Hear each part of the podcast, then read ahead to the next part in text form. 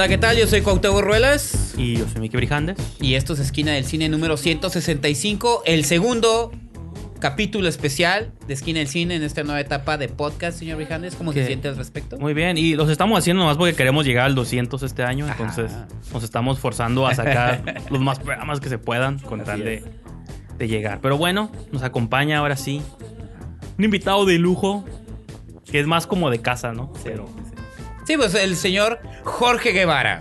Hola, muy buenas noches. Estoy aquí de nuevo en la quinela de los Óscares, como es. tradición, un día antes de mi cumpleaños, siempre hablando de qué es lo mejor que vimos en el cine. Yo creo que no hay mejor cumpleaños para un cinéfilo que pasar el domingo viendo Los Oscars. la premiación de lo mejor del cine, ¿no? Que es nuestro Super Bowl, ¿no? Lo hemos 2017. dicho. Sí. Es el Super Bowl de los geeks. Claro Sí, que sí. sí. No, y digo, ahorita que mencionaste Jorge Guevara, te digo, Jorge Guevara ha estado con nosotros en casi, bueno, todas las etapas de Esquina del Cine, también cuando estábamos en... Nos faltó en la, en la etapa en televisión, ¿no? La anterior. Pero la anterior, La anterior, anterior, ahí anterior. estuvo con nosotros. Que no, no- en no nos dejaban episodios. invitar, no nos dejaban invitarlo antes. Y tuvimos el, el, el también Horror 24, que fue Así nuestra... La joya apreciada de Telenú Se, vol- Network. se volvió de culto ese programa. Es un Y programa de culto. Nos Hicimos- hace el favor de su pluma en la revista Esquina Ah, sí. De repente, Ajá. de repente. No quisiera hacerlo más, pero soy una persona medio inconsistente en ese aspecto. Pero espero a partir de este programa volvamos a reintegrarnos para poder seguir con nuestra crítica. No quiero decir aguda, pero subjetiva. muy grave. subjetiva. Muy grave. Sub- esdrújula. Muy esdrújula su crítica. Bastante esdrújula en cuanto a las películas que se están No. estrenando en nuestras salas de cine. Y estaría suave poder retomar ahí una versión de Horror 24. A lo mejor con otro nombre porque no, para que no nos demanden. Para que no nos demanden, porque a, a pesar de que el programa es Ah, sí. 100% nuestro, ya no es nuestro. Horror 25. sí, Horror 22. Horror terror, 30. terror 25, ¿no? Horror 30. Horror 30. Ay, no. Pero bueno, entonces, en este episodio especial vamos a hablar nada más, nada menos únicamente de los Oscars, ¿no? Y como Ajá. comentó Jorge hace rato, eh, va a ser una dinámica, una dinámica distinta, eh, ligeramente distinta, pero muy similar a la que hicimos el año pasado. Este, donde vamos a hablar Parecida. Ajá, parecida. Esta vez lo vamos a hacer con un sistema de puntos para saber, porque somos hombres nos gusta que todo se defina como ganados y perdidos. Entonces, lo hicimos en un sistema de puntaje donde ustedes lo van a escuchar. Cuauhtémoc me dice que lo publiquemos en la página. Ahí van a estar las, este, nuestras notas para que ustedes vean que no estamos mintiendo. Claro, va a estar el score para que nadie- ninguno de nosotros podamos rajarnos a la hora Ajá. de la puntuación, sea la premiación y esté ahí y podamos decidir quién ganó de los tres. Y pues conforme vayamos avanzando en las categorías, pues vamos a ir comentando las movies que vimos, las, Sí, que, no, señor. las que no vimos, etc, etc. Te veo preocupado, Cuauhtémoc. Cuéntanos, cuéntanos. ¿Nada? ¿No? ¿No? No, es que yo en realidad yo sí no vi dos películas que sería The Florida Project y tampoco vi Phantom Thread. Pues son ahí más que tú tampoco, ¿no Ah, sí, viste? es cierto. Pero genuinamente he estado leyendo un montón de información sobre Florida Project y Phantom Thread y no he visto nada que me que me haga disuadirme en cuanto a mis Flo- Yo siento que bueno, opciones previamente escogidas antes del programa. Phantom 3 es una elección bastante hipster para mí, me gusta. Pero entiendo que alguien diga que no le gustaría esa película. Pero lo, lo quiero ver más que nada por ah, la, ser la última actuación de Daniel Day-Lewis. Pero Florida Project creo que sí es una película muy, muy significativa para, de sus tiempos. Sí creo que tiene un discurso que va más allá de ser una película de Oscar o de Academia. De hecho, creo que de todas las nominadas es la que tiene el...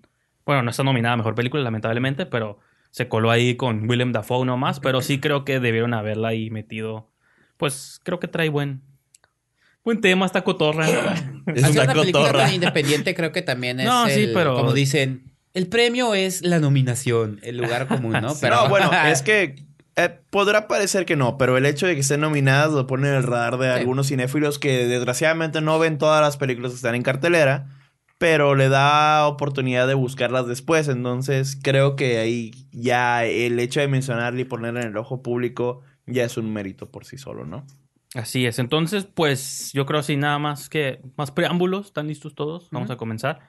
Eh, imprimimos las, los ballots o las tarjetas oficiales de la página de los Oscars, así que las categorías bien desorden, así que las vamos a ir este, sorteando en el orden que las vamos a ir platicando.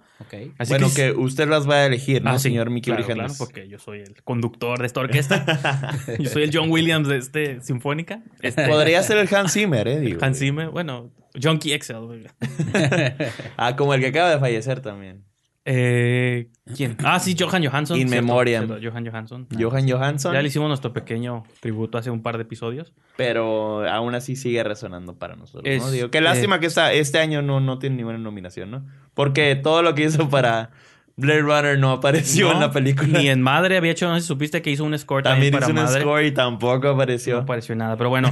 en la columna lejana derecha, en la categoría de efectos visuales, vamos a comenzar Ah, por ahí. Ok. Este, eh, ok, el sistema de puntaje que manejamos es el siguiente. Eh, entregamos entre dos puntos y un punto. Dos puntos a la película que, que es nuestra favorita o la que quisiéramos que ganara. Por X o por Y, pues fue la que nos, la que nos dicta nuestro corazón que debería ganar, si el mundo fuera justo. Y un punto le dimos a la que creemos que la academia va a premiar, ¿no?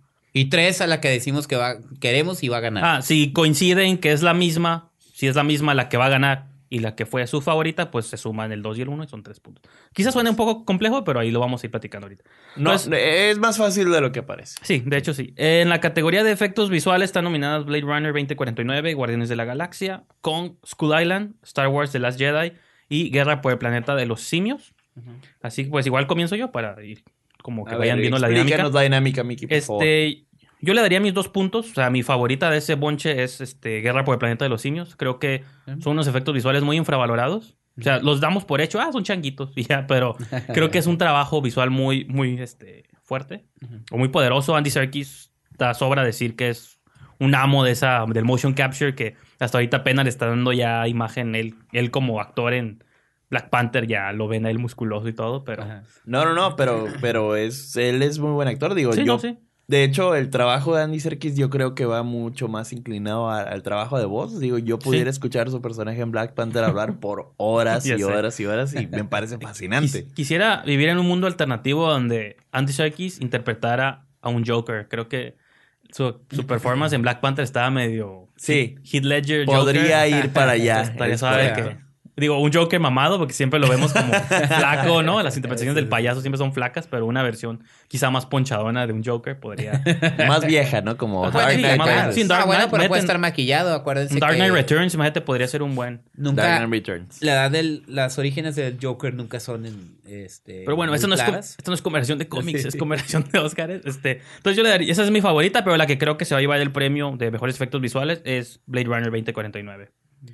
Así que pues, Caso curioso, porque yo tengo las mismas películas seleccionadas, pero en distinto orden. Mi favorita para en este caso es Blade Runner 2049. es la que le hice dos puntos. Es la que le di dos puntos, pero sé que la academia va a reconocer y ¿Tú va, a tomar en, en, en, ah, pues no sé, como, como darle valor a- al trabajo que A hicieron. los con- changuitos. a los changuitos que dices que están infravalorados. No, bueno. Ya lo han hecho en anterioridad, creo que esta vez se lo va a llevar ellos. Pero para mí mi favorita es Blade Runner. Creo que el trabajo que hicieron en efectos visuales te sumerge completamente en este mundo que Sí. creó Ridley Scott hace tantos años. Lo retoman de una manera impresionante y crean imágenes que, que se quedarán grabadas en, en historia y en el colectivo de, de- de la cinematografía mundial por años. Sin embargo, por ser cierta... Qué intenso, qué intenso. Por ser de ciencia ficción, creo que la película va a estar un poquito menos valorada que La Guerra de los Simios, ¿no? Y creo que... Y las dos películas son muy buenas, No, pero... sí, no, incluso también me debate. O sea, Star Wars, por más que digan ahí. No, ya. no, no, claro, el trabajo en Star Wars es, es, es muy bueno también, pero jamás voy a olvidar la escena esa de Leia flotando en el espacio, que se ve completamente ridículo, pero es No, y todavía falta un episodio más. ahí. Star Wars tiene más chances de ganar Sí, cosas. Creo este- hablaremos de eso después. Sí. Pero mi favorita es Blade Runner. Y si yo no- los tres puntos se los voy a dar a Blade Runner. Igual. Ok. Creo que digo, es, tu, es tu favorita y crees que es la que va a llevarse todo. sí. Ok. De hecho, digo, lo comentábamos el, en el programa pasado que estábamos hablando de Mute, que todo lo que está saliendo ahorita dentro del género cyberpunk, todo está relacionado con Blade Runner. Ujú. Creo que ya se transformó en un referente y el trabajo que hacen, pues sí, sí, este, sí es como el cyberpunk puro y duro, ¿no? Dentro del cine. Sí es esa mezcla de Pues, es que tecnología creo con que es el, jodidez. es el que me Ajá. puso el estándar de lo que es el- Sí, el- te digo, es, es esa mezcla de, de lo moderno con lo jodido, así como debe de ser. Y este sí, yo creo que.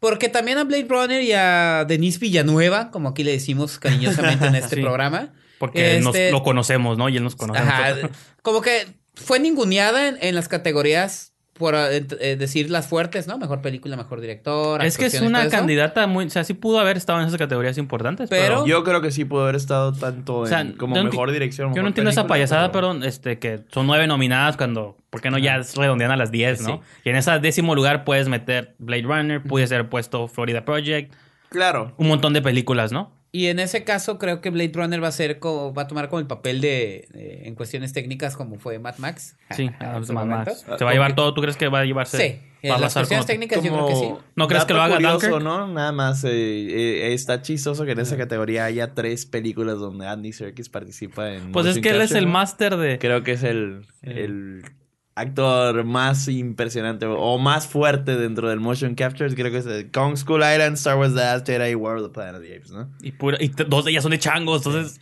Y dos de ellas son de changos, entonces creo que está un poquito No, pero yo encasillado. creo que Y no, tres no, son del no. espacio. Ya, ya, Ya a todo. a todo mundo ya se le olvidó King Kong, a todo mundo, bueno, Star Wars. nos está bonita, fíjate que desapercibida Guardi- la- pero nos pasa desapercibido Sí, ya la cuestión de los efectos visuales. Guardianes de la Galaxia no mostró realmente nada nuevo de lo que ya habíamos visto en la primera Y yo parte. fíjate que yo creo que Guardianes 2 tiene la mejor fotografía de todas las películas de Marvel Ajá. de los últimos años. Pero Blade Runner Concuerdo. tiene. Blade Runner tiene más a su favor. Sí. Como, como película y. No, no, como- es que digo, tenemos que pensar en términos de la academia, ¿no? Ajá. O sea, ¿qué les no, gusta eso, a la academia? Estoy no? seguro que se lo va a llevar este Blade Runner. No le, no le veo mayor competencia. Por eso le di un 3. Está bien, ok. En la columna central hasta arriba, mejor edición de película. Mejor film editing o edición. Ahí están nominadas Baby Driver, Dunkirk, I, Tonya, Dunkerque. The Shape of Water, bueno, y tres billboards fuera de Ebbing, Missouri. Otra vez, comienzo yo, si quieren. Bueno, nos turnamos, Cuauhtémoc, ahora comienzas tú. Ay, no estaba preparado. Eh, En... No, sí. Plot pues, twist. Yo quisiera que se lo llevara Baby Driver. Esa es tu favorita. Le diste dos Sí, puntos esa es mi favorita. Le di dos puntos a Baby Driver. ¿Pero va a ganar? Y, no, yo creo que se lo va a llevar de Shape of Water.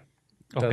esas, Muy cuesti- interesante. esas cuestiones técnicas también las va a estar peleando mucho la película de Guillermo del Toro. Va, va a tener como mucha, mucha fuerza en esos rubros. Sí. Te digo, Baby Driver porque me encanta el cine de Edgar Wright y yo siento que la edición también es uno de los trabajos más importantes en todas sus películas.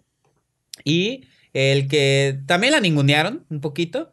Y este, pues que la hayan metido en eso se me hace padre, pero eh, Shape of Water ya es la, la, la que lleva la delantera. Lo demás no había visto, digo, Three Billboards no sabía que estaba en esa categoría. Digo, comparado con las cuestiones técnicas que utilizan como en Dunker, como en, o sea, Baby Driver, Shape of Water, hay Tonya, pues en las, sobre todo en las cuestiones de las escenas de deportes, ¿no? Que es donde se nota más este, como el, el ritmo que le dan a la película. Este, pero sí, yo me voy con The Shape of Water, me voy a la segura con la película de Guillermo del Toro. Ok, este, eh, yo puse en mejor edición. Yo sé que es la más nueva que acabo de ver, pero yo sí, mi favorita creo que es Yo Tonya. Creo que en su montaje, su manufactura, todo eso, creo que yo le di mis dos puntos porque creo que es, pues está muy bien editada la película. sí, creo sí. que parte de lo que la hace fluir e interesante es la El edición. ritmo vertiginoso. Ese que ritmo tiene. es el montaje, pero a diferencia de ti, yo creo que el premio se lo van a dar al gran señorón Christopher Nolan, Dunkirk. crees? Sí. Ah, yo digo que va a ser la gran perdedora. De hecho, yo concuerdo con usted, señor Mickey Brijandes. Mi película favorita en esta categoría sí es Baby Driver, porque Edgar Wright desde sus primeros trabajos siempre ha mostrado una capacidad impresionante para la edición. No, sí. Creo que ese es el, gran fuerte de sus películas, no tanto ni siquiera los guiones. No. Bueno, Creo sí. que es, va, va Sí, sí. mucho más orientado a la selección musical y la manera en que edita sus películas que hace que su cine sea tan dinámico, tan fuerte, tan entretenido.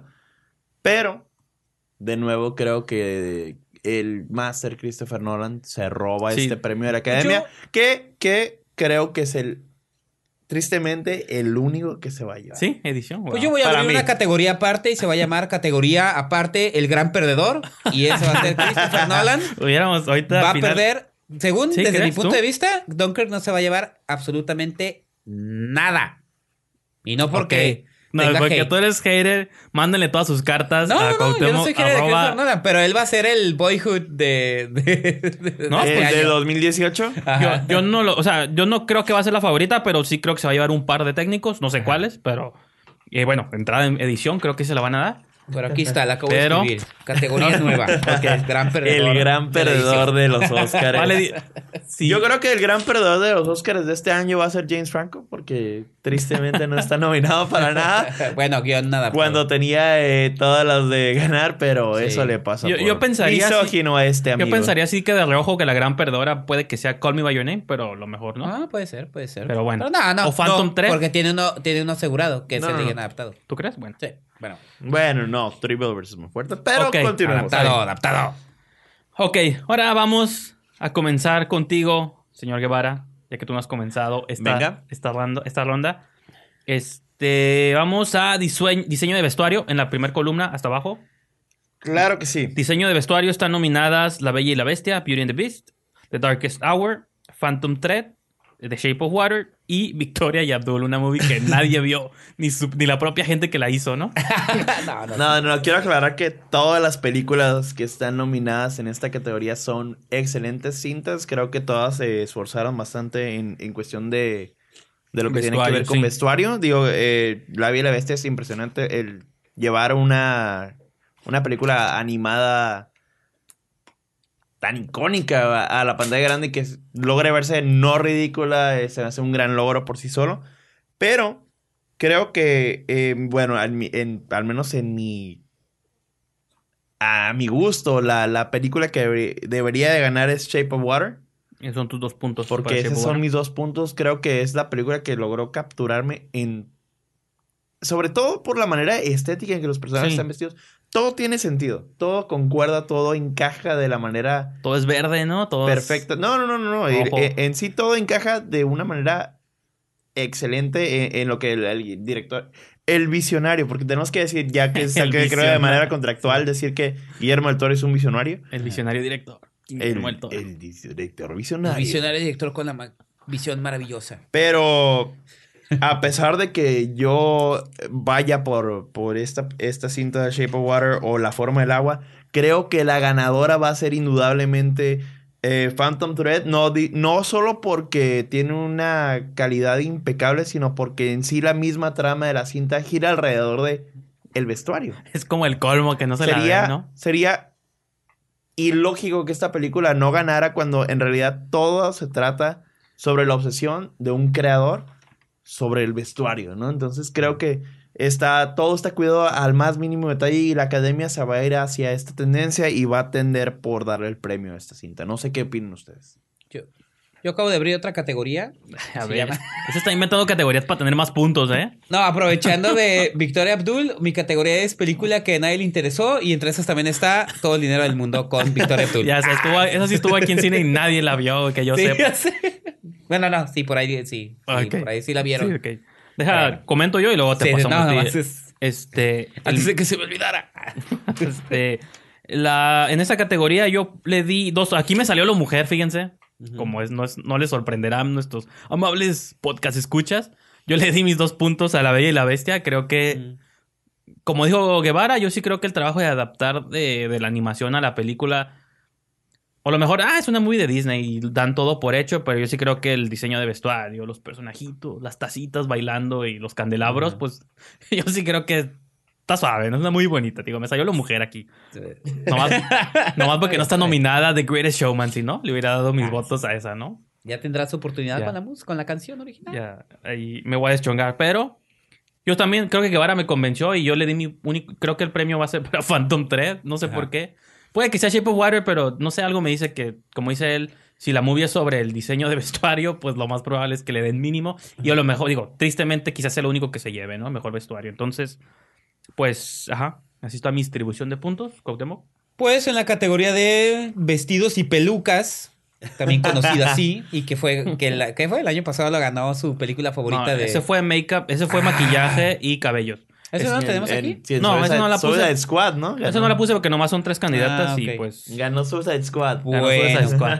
Pues yo La ganadora del Oscar Suicide Squad. dos puntos se los di a las horas más oscuras porque me encantó la película y como eh, pues, quisiera que ganara, pero pues ni. no Eh, Es creo que como te más decía, de- realmente Ajá. es muy bueno y, y yo la acabo de ver hace que dos días y Está suave el traje de gordo de... Impresionante Sí. ver a Gary Oldman. no, no, no. Pero es, que, Gary Oldman lo hace funcionar muy bien también. Eso es a lo que voy. No es tanto Sí. la caracterización, sino la manera en que Gary Oldman actúa dentro del traje de gordo que Sí. le ponen. No, no, pero, pero fuera de eso, digo, el, el- el- hablando ya de, de cuestiones técnicas como el, el diseño de, de vestuario, este, tenía una, tenía una particularidad eh, Winston Churchill, era un tipo con un gusto sumamente refinado Tenía swag. y, Para ajá, la y época. aparte formaba parte de la, de la clase política inglesa que se codeaba con los reyes, todo eso, entonces sí hay, sí hay una atención al detalle por parte de la película que te, que, que sí, no sé, nomás porque me gusta. Y Ya no hay más razón para que... ya no hay nada más razón. No y, tiene que haber más, es su favorita. y, pero yo digo que se lo va a llevar The Shape of Water. Muy Shape bien. of Water va a andar, andar arrasando con esas categorías. Las pelucas. Y si algo tiene las películas de Guillermo del Toro es que eh, ponen mucha atención a esas, esas cuestiones. Digo, tienen una. representan algo como muy especial en este mundo mágico que crea en, su, en sus películas. Entonces, yo digo que se lo va a llevar The Shape of Water. Pues muy bien. Eh, Pues muy bien. no, pues está- me interesa ver cómo va a terminar todo esto el Sí. Domingo. Abrazos. La siguiente categoría voy a comenzar yo otra vez. Y pues esta la metí para que todos tuviéramos tres puntos, ¿no? Ajá. Porque la, en la misma columna la de mejor película animada. Ah, sí. claro, creo que todos podemos estar de acuerdo Eh, en que. Para que mínimo es- nuestras boletas no queden en ceros. Sí, no, Este, digo. Tres, ¿no? Las, La- no- las nominadas. Creo que todos vimos, bueno, no sé, yo al menos yo sí me tomé la tarea de este año ver las películas animadas. Yo vi sí dos de las cinco aparte, pero. Yo vi cuatro de las cinco. De las. ok. Gracias, internet. Eh, las nominadas son The Boss Baby, Ajá. The Breadwinner, Coco, Ferdinand y Loving Vincent. Lo que sí queda claro es que no tiene ninguna competencia Coco. Bueno, Loving Vincent, pero ay, Entonces, digo, No, creo que es evidente que los tres estamos de acuerdo en que Sí. la ganadora unánime de esta Oye, categoría Boss será Boss. Baby. Boss Baby, Ah, Pareciera, no, no. pareciera que metieran esas películas nada más porque, a ver, ¿qué salió animado? muchos se agüitaron que Ah, no metieron Lego Batman y cosas Tristemente hubo mejores películas animadas, por ejemplo, Lego Batman, como Ajá. menciona aquí el señor Brijandes, que y brillaron este año que no entraron en la terna para Ah, nada. tampoco está bueno. Incluso para mí, yo, yo incluiría, y creo que fue un gran snob, la cinta japonesa, Call Me, este, no Call sé, Me By Your Name. Call Me By Your Wow. Name, no. No. Se llama Your nada más Your Name. Your Name. Ah, cierto. Yo lo hubiera incluido Oye, dentro de esta categoría. ¿el, el anime nunca ha estado? Digo, ha habido, sí, disculpen la- mi El ignorancia. año pasado estuvo nominada la Tortuga Roja. Pues con Ah, no, bueno, con- a con el excepción viaje de, de las Chihiro películas de Hayao sí, Miyazaki. sí, que eso. Perdón. se la. Ajá. Que, Les que yo gusta creo que ese, creo que Hayao Miyazaki se cuece aparte. Me refiero precisamente a Pero películas como Your también, Name. eh, también estuvo nominada la, la Bestia y el Niño. Que el- ah, entonces sí, ya. Está bien. La respu- ya Entonces, fue respondido. Your Name debió haber estado este Gracias año. por humillarme al aire, señor. De nada. Va a estar el remake de J.J. Abrams, ¿no? Que le va a hacer el Claro. remake. No, ese es a lo que voy, te digo. Ajá. Yo en realidad sí me gusta mucho la Ajá. animación y me gusta eh, entrar a este cine y veo cine de todo tipo. Pero en esta categoría, siendo que la Sí. academia literalmente la cagó. La cagó por no incluir a películas como Your Name. Sí, porque en, en, en película animada, digo, ahí no entra como esta esa diferenciación de que si es en lengua extranjera, porque a fin de cuentas puede entrar cualquiera, digo, vaya Miyazaki ha No, estado. y, y, y, y a que pudiera voy- haber entrado esa película. Sí, es cierto, fíjate, qué Your que Name es de las mucho. pocas cintas que el Sí, año pasado me hicieron conmoverme al punto de las lágrimas. Le dijeron, de- yo quisiera ser mujer. No, no, no tanto por el yo quisiera ser mujer. Realmente es una historia conmovedora que es un gran señor snob. Brijandes, con sus Es un gran Your Snob. Name es sobre eso. No, Your Name es sobre eso. No, no es sobre eso. Es sobre un niño que despierta siendo niña y la niña siendo niño. Pero es sobre más que eso. Carmen y Jennifer Tristemente, Lawrence. ¿Cuánto tristemente se me hizo un gran snob. Creo que hay películas que ni siquiera merecen estar aquí. Por ejemplo, Boss Baby, que es una película... Ferdinand. Es una película muy X. Ferdinand no, no, no tampoco es la gran Sí, está cosa. en Cinepolis Click. la- Porque es pro la cultura del. ¿Cómo se llama? El matador. De, ¿no? de sí, hecho- matar toros, ¿no? Matar to- De hecho, este, tanto Coco, Boss Baby y Ferdinand las pueden ver No, ya en Cinepolis no, Click. no, por el si- Coco, no. De hecho, hay una categoría de películas nominadas. Hay una Ah, categoría bien, de. Cinepolis No Click. de sabía que nominadas. Cinepolis Click es patrocinador de Skinner Cine. No, No es, pero lo hacemos para que nos Aquí ya dijimos patrocine. hasta Pero deberían de patrocinarnos. Aquí ya dijimos hasta Oxxo, Andati. Lo todo, ¿eh? disfrutamos junto a nuestro café andati y nuestro cubeta de Kentucky Fried y, nos- y jugamos mientras con nuestras plastilinas Play-Doh. Ya sé. No, pero sí, yo creo que ahí está cantadísimo, ¿no? Coco no tiene Entonces, competencia. los tres le dimos los tres puntos Sí. a Coco, ¿no? Claro que sí. Y creo que es un anime que va a ganar esa Ey. cinta. Entonces, Porque tenemos que discutir, Coco Claso. ¿Hay alguien que no la vio? Creo que fue una de las películas. Fue la película más taquillera en México el año pasado, ¿no? Entonces no creo que haya. No, no, a mí, y a mí no me gustó No, es tanto. que. Eh, caca. ¿De verdad que dijeron eso? No, es que bueno, yo le dije, tú- lo he dicho en programas pasados que a mí no me gustó tanto. Le cambió el nombre. como No, mucho. no, es que pero estu- estuvo bien. que Sí, pues es Disney. es una buena película, pero por ejemplo, es como es lo que te digo. O sea, Se ve creo bonito, que, se creo ve- que había mejores cintas para nominar, Sí. sin embargo, la academia se limitó a eso. No, aparte siempre ha habido categorías como muy cantadi- o sea, muy cantadas. Creo que, que esta es, que esta es una. Digo, Coco, Sí. con todo merecimiento, pues se va a llevar su. Se ven bonitos los niños café. Sí, está bien. Y el cempasúchil. Sí. Ahora vamos a comenzar con Cuauhtémoc en esta siguiente ronda. Vamos a, en la columna del medio, en canción original. Uh, canción original. Eh, están nominadas Mighty River de Mudbound, Mystery of Love de Call Me By Your Name, Remember Me de Coco, Ajá. Stand Up for Ah, ya, Something ya. de Marshall y This Is Me, The Greatest Showman. Pues yo. eh, Cuéntenos, ¿a quién le diste tú? Mystery of Love, sí la, sí, pues sí la escuché. Remember Me, obviamente. This Is Me. Yo ya me quiero soltar el cabello y, Y This Is Me. la barba. Y fíjate que sí me gustaron mucho las canciones de Great Showman, pero yo también creo que, aunque sí, aquí sí hay más competencia contra la otra categoría en la que sí. se ha nominado Coco, eh, yo sí le voy a dar los tres puntos a Remember Me. Ok. Este, también, digo, trae, viene con mucho, está- muy, muy bien sustentada la película en cuanto a gusto del público, gusto de la academia.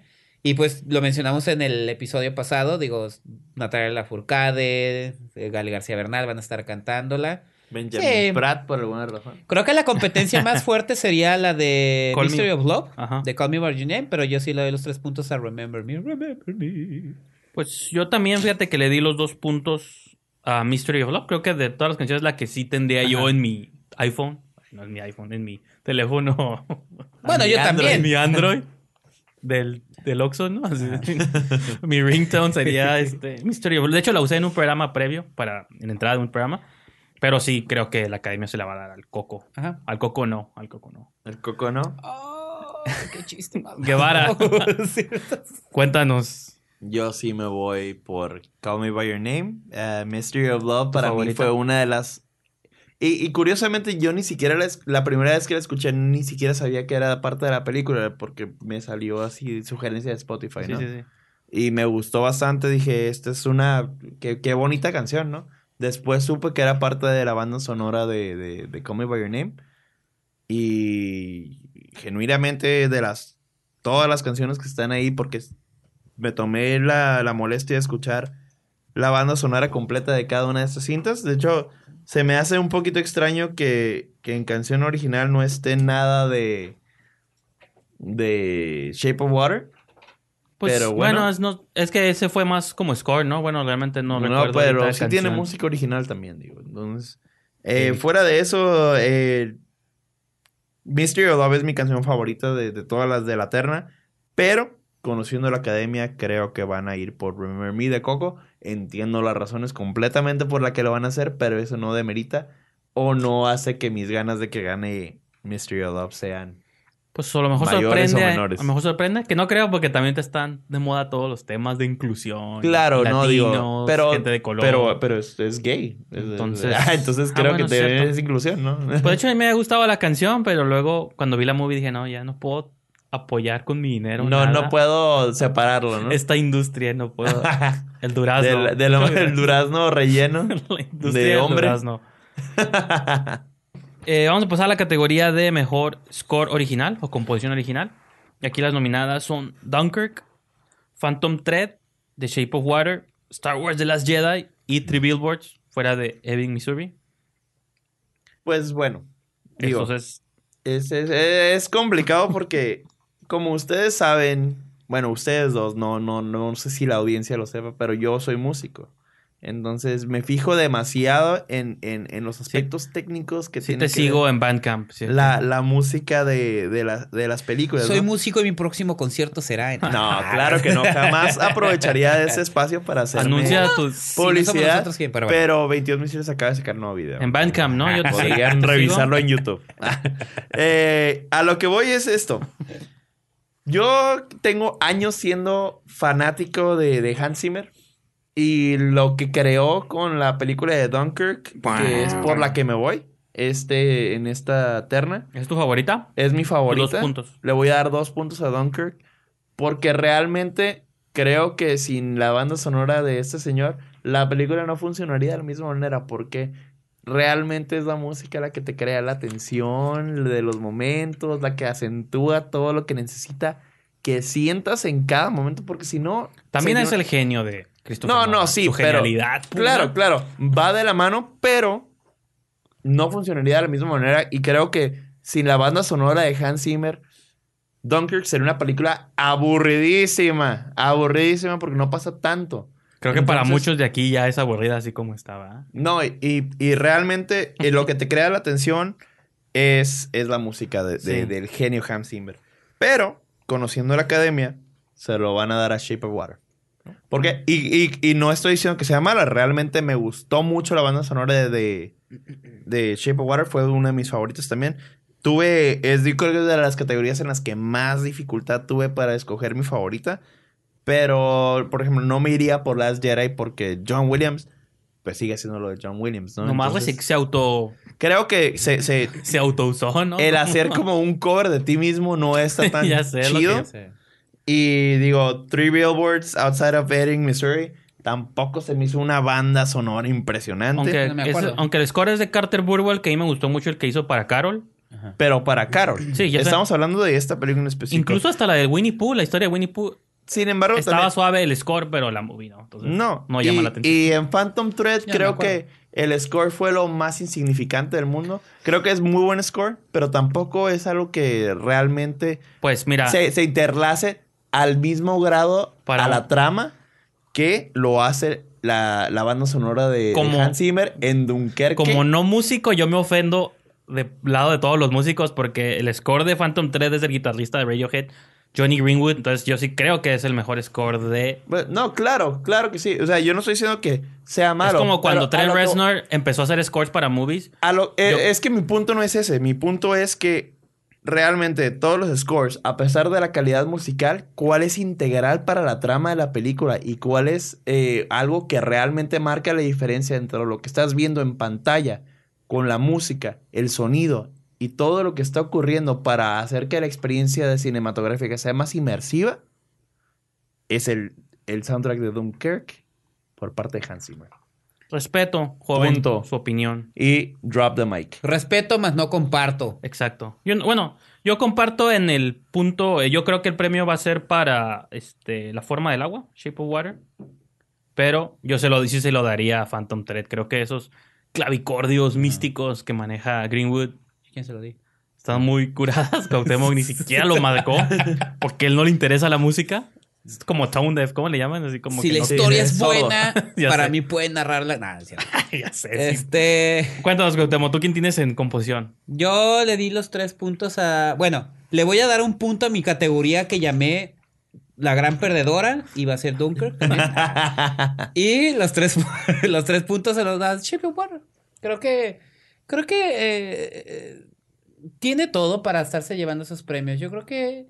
Sí, sí, pues sí va a ser la, la gran ganadora de la noche, la verdad. Sí me arriesgo a decir eso.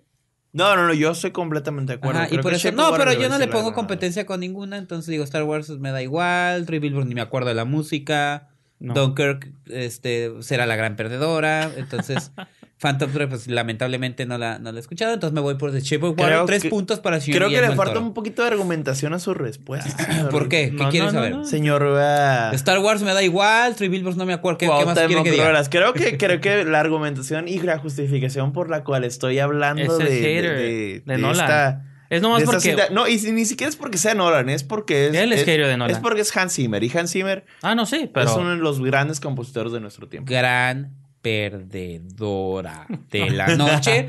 Ya y quiero de que Chepe sea- van a ser los tres funadas. Quiero que ¿no? sea domingo para Creo que, no, sí, de Chepe Water, te digo, los tres puntos eh, es, es como muy, muy seguro. Lo de Star Wars, yo no sé por qué está ahí. Yo creo que nada más fue porque. Legado, porque Ajá. presentían que ya no Pues sí, pero John pues le, estás quitando, le estás quitando la oportunidad a otras, a otras partituras, me imagino yo. Y este eh, de Water tiene ese encanto. eh, la parte, la parte musical, los tonos, siempre muy cálido. Ah, estamos hablando de una película que habla sobre, la- sobre una sobre, sobre el amor. No, pero sí, sí, sí, sí, Sobre la Morts. Ajá. sí te creo.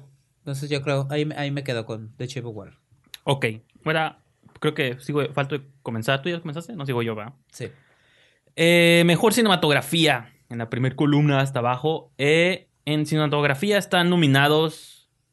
Aquí no vienen los nombres de las películas, así que si no menciono a los cinematógrafos, me disculparán. Pero es eh, Blade Runner 2049, eh, Darkest Hour, Dunkirk, Mudbound y The Shape of Water. En esa categoría, yo sí le di. Es de las pocas que le di tres puntos a la misma. O sea, que le di tanto los mis favoritos como la que yo creo que va a ganar. Y yo creo que es nomás por deuda, realmente. No, digo, sí es una cinematografía muy buena. ¿Cuántas nominaciones tiene?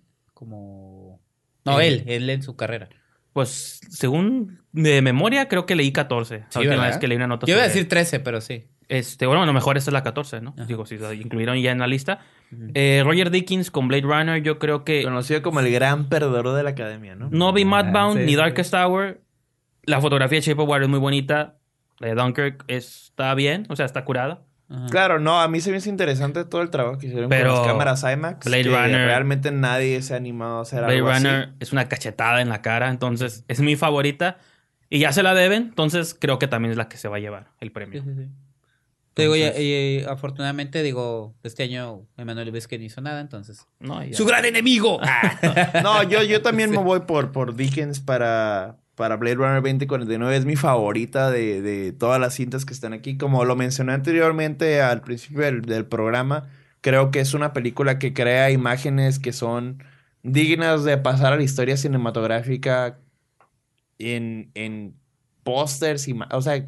No ha- hay una toma en esa película que no se te quede grabada en la memoria Hasta, después. de hasta salir a las verla. tomas como feas, oscuras, cuando están la secuencia final en el agua, es como que algo tiene, se te queda marcado hasta de lo raro que es la locación. A mí la que me encantó es como este templo dorado, este templo que Sí. la, de luz, hecho, la todo- luz avanza toda la escena, ellos caminan. toda la parte donde va llegando como a Las Vegas, y Sí, vemos estas partes eh, como estatuas, Estatuas tiradas destruidas, en, el sí. en el suelo, la arena. No sé, creo que no hay parte de Blade Runner 2049 que no sea visualmente impresionante.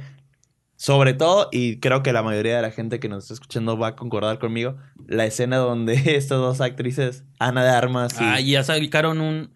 Sacaron una publicación, me acuerdo si fue IndieWire o que, Playlist, que se mezclan en la misma persona. de cómo habían hecho esa, es una cosa esa tan secuencia. impresionante.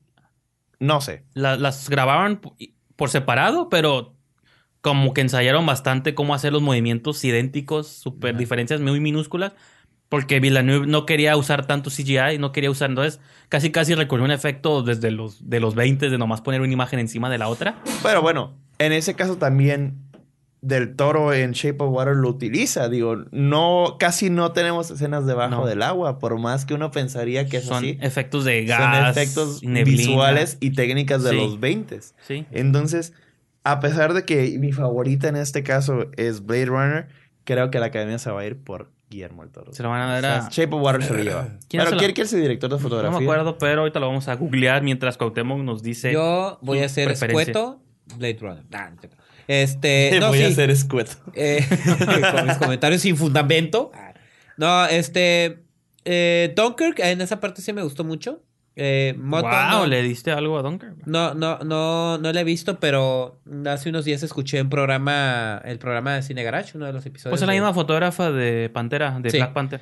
Eh, en el programa Cine Garage con el crítico Eric Estrada eh, hablaron mucho del trabajo de fotografía que dicen que es prácticamente la, la, la mitad de la película es en base a la fotografía que hace eh, la mujer que, que de hecho pues obviamente digo está Eh, es la primera nominación para una mujer en esta categoría y Sí. ella además es- hace la fotografía para Black Panther.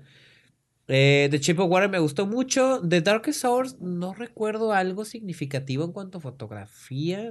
Bueno, a lo mejor algunas Sí. sombras No, ahí es que, con o sea, Churchill así fumándose el puro, pero Tiene, Blade tiene muy buenas imágenes porque que recrea imágenes clásicas e icónicas de Churchill. Sí. Fuera de eso, no creo que tenga la gran cosa. Y a mí el trabajo de eh, Blade Runner, sí, desde la primera escena donde vemos la nave, eh, a Ryan Gosling, la nave que va pasando por los plantíos, estos de los plantíos en California, eh, la manera en la que retratan visualmente toda la, sí, la- la planteos película. como de gusanos. De ¿no? A mí sí gusanos. me- a mí sí me- Proteína. A mí sí me causó que se me enchinara la, se me enchinara la piel cuando vi la O película sea, en en el todas, cine. La- todas partes Claro. de esa película. No, todo no. sí, por eso te iba a decir tanto la música, todo, el- todo como que el contenido, pero obviamente como, como dijimos, la ningunearon en las categorías, digamos, grandes, como mejor película, mejor dirección, o en la, en la Sí, parte sí. De, de los actores. Y creo que eh, se, la, se lo va a llevar Blade Runner. Eh, entonces creo que, te digo, va a ser el Mad Max de este año. Se va a llevar todos los, los apartados técnicos. Porque realmente se lo merece por mérito propio. No tanto porque se lo deban a Richard Jenkins. a- Richard Jenkins. ahí nomás. Richard Jenkins. Roger Dickens, ¿verdad? Roger Dickens. Ajá, este. Que, de hecho, Roger Dickens se debió haber llevado el Oscar desde la película de, del asesinato de Jesse James por el cobarde. No, de hecho también en Sicario. Es- hizo no, un pero gran para mí esa fue el- Ah, Sicario esa fue-. Y, y- e padre. incluso De hecho, la escena. él del concuerda, túnel. él Sí, sí, concuerda sí. que su mejor trabajo es la escena del tren donde abre Ajá. esta película, donde viene el tren hacia, hacia donde están los bandidos. Ajá. Esa es la mejor escena que él ha filmado. Entonces creo que desde entonces le debían el Oscar. Y pues afortunadamente, como dije, te dije en broma, ¿no? De que Emanuel Lubezki no hizo nada este el año pasado. No, no, es entonces- que claro, sí. Lubeski. Porque siempre están como el, el- el- uno detrás de otro, ¿no? Sí, en cuanto sí. a trabajo. Pero sí, Blade Runner se va a llevar esas categorías y creo que Pero inclusión. merecidamente. Tú le diste las tres también a Blade Runner, ¿no? Sí. Ok. Venga. Creo que estamos de acuerdo los tres. Por fin. Ok. Eh, y Coco, ¿no? Sí, sí, sí. Hoy le va a tocar comenzar usted, señor Guevara, eh, en la categoría de, en la lejana derecha, guion adaptado. En guion adaptado tenemos, guion adaptado tenemos a Call Me By Your Name, eh, Disaster Artist, Logan, Molly's Game y Mudbound. Así que, Bueno, desátese. Quiero ser muy claro en esto porque todos aquellos que, que me conocen saben que soy muy fan de los cómics. Entonces, vi Molly's Game, que se me hizo una película excelente. Muy Creo bien. que se me hizo muy raro que no esté Jessica- Chastain nominada para más cosas. Ah, sí, es que, voy- que eso es un buen... Saquen a Meryl Streep y metan a... Mudbound está bien. Sí, porque Meryl Streep ya está en todo, ¿no? Y es un chiste, es un meme de la academia, ¿no? Metan a Meryl Streep. Disaster Artist es muy buena película también. Creo que el... Pero creo... apa- Yo no he leído el libro, pero las personas que me lo... Que lo han leído y me han comentado no le hace justicia del todo. Y cambian muchas cosas, entonces no es una gran adaptación. Y...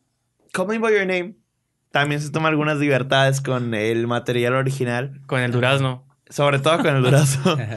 Ah, en la adaptación cinematográfica al libro. Sin embargo, Logan para mí fue la mejor adaptación de algo que ya existía. Porque yo sí tuve la oportunidad de leer Old Man Logan hace algunos años.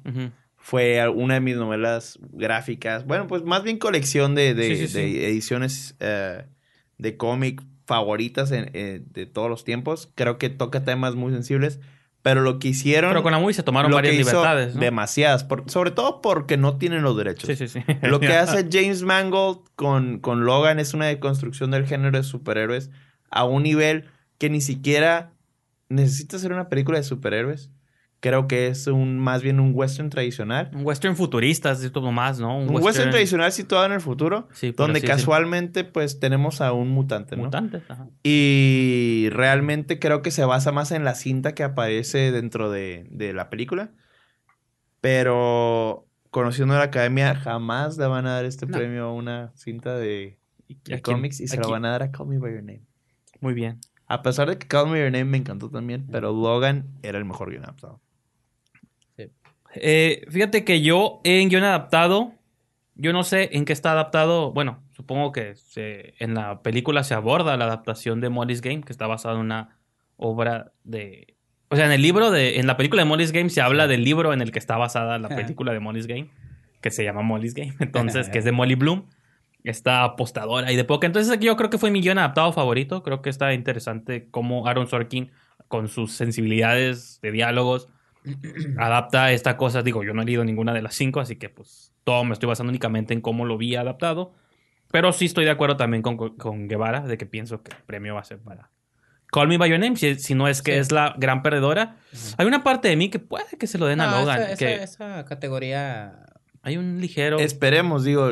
A mí como fan de, del personaje, del trabajo que hizo... Eh, este... Eh, ¿cómo, se llama? Mangold, James Mangold. No, no, el... James Avery. El, direct, el actor. Eh, Hugh ah. Jackman. Hugh Jackman, perdón. Ah. Sí, ¿por qué se me olvidó el nombre de Hugh Jackman? Porque estás El trabajo de Hugh Jackman. Se Barnum. Sí, sí, sí, es que me confundí con Bitty Barnum. No, eh, realmente se me hace como que es, es, la culminación de, más de 10 años de ver a este actor interpretando un personaje, pero realmente es lo que quería hacer. Realmente viéndolo entregar todo, creo que también, no sé si a lo mejor es no de la academia, creo que no, pero sí, sí embona completamente todo lo que quisieron hacer desde un principio. Es como lo que quiso hacer eh, Ryan Reynolds con Deadpool. Pero creo que ese es un personaje mucho más oscuro, entonces por eso se presta para mucho más. Creo que lo que hace James Van con el gol, con el, el guion es mucho más. Tiene mucho más mérito que, que lo que hacen con otros tipos de adaptaciones, porque es un material que ya conocía el mainstream de, de, todo, de, de, la industria de los cómics, que es lo que está en boca de todos hoy en día, ¿no? Entonces, el crear algo original a partir de, de algo tan conocido y aún así, hacerlo tan único y tan propio y entregar una película que es una de las mejores adaptaciones de cómics en la historia del cine. ¿La ranqueas encima o debajo de Dark Knight? No, segundo. Segundo, Dark Knight y luego esto. igual. ¿Y tú, Cuauhtémoc, cuál es tu ah, puntuación? en la categoría de guion adaptado. Digo, ahorita que están mencionando, digo, yo sí también creo que el, el, chiste de las adaptaciones es tomarse libertades con, con, la novela original. Digo, ahorita que comentaba Guevara de que creo, bueno, yo tampoco he leído la novela en la que está basada, el libro en el que está basado este Disaster Artist, que no le hace mucha justicia, o que Call Me By Your Name, Call Me By Your Name, perdón, se toma sus libertades, que Logan también se toma sus libertades enormes, independientemente de que le pertenezca la, la, los derechos. Creo que el chiste de una adaptación es precisamente tomarse esas libertades.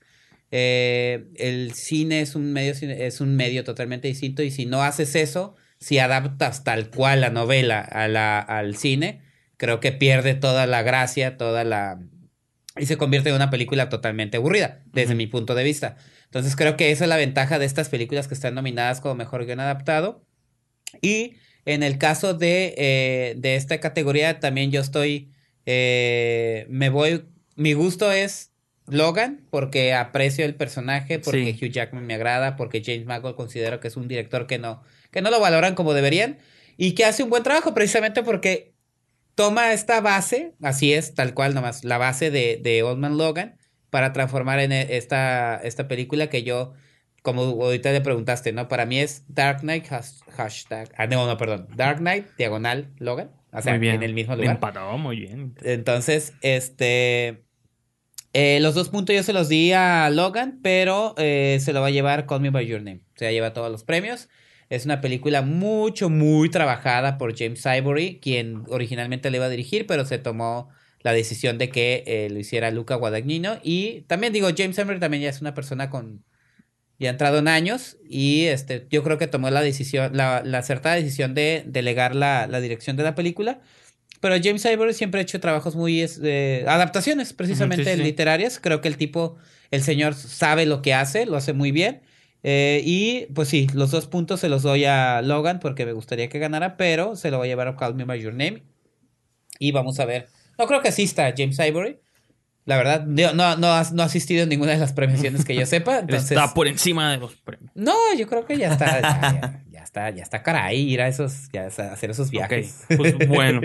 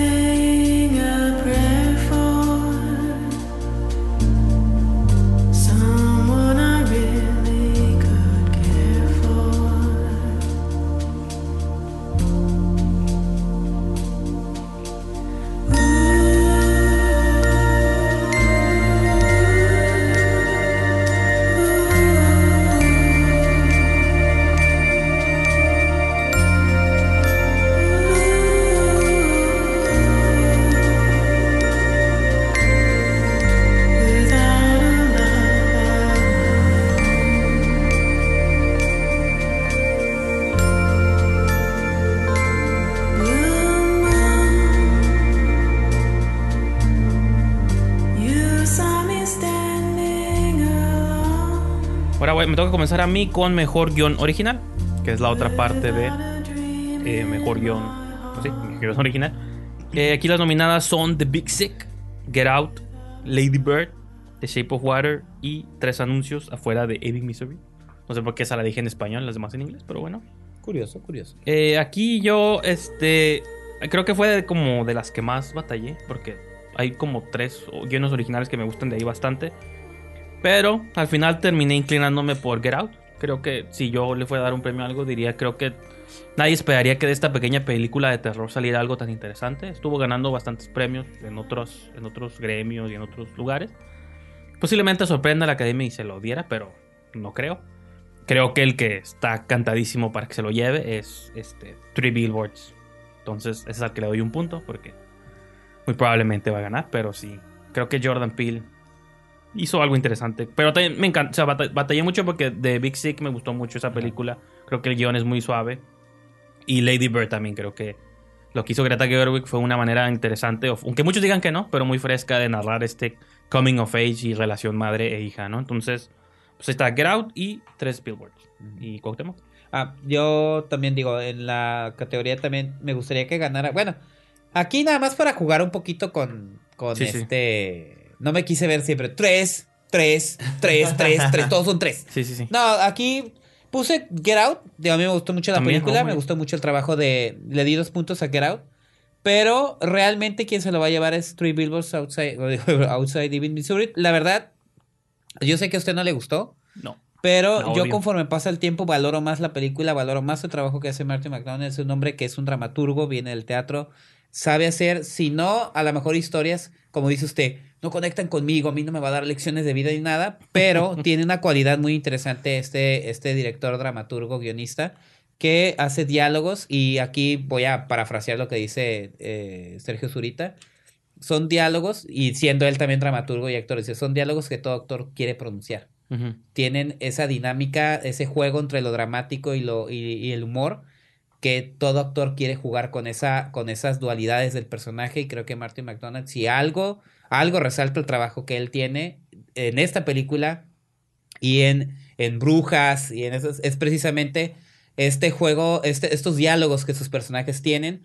Porque un actor regularmente lo que quiere es hablar, hablar, hablar y decir cosas Pues sí. acá fregonas y tener Pero que el jugar cine con no eso. son diálogos. Entonces, interesantes, ¿no? el cine cine es no muchas un cosas, diálogo. señor El Brijandes. cine- y No, no. reducirlo No, sí, el a cine- las cosas que únicamente el usted cine le gustan. aburrido- No, no, es- no, regresemos. el El cine regresemos lo aburrido, el cine aburrido es un montón Estamos de cosas. hablando de mejor guion. adaptado a un cine. Por eso.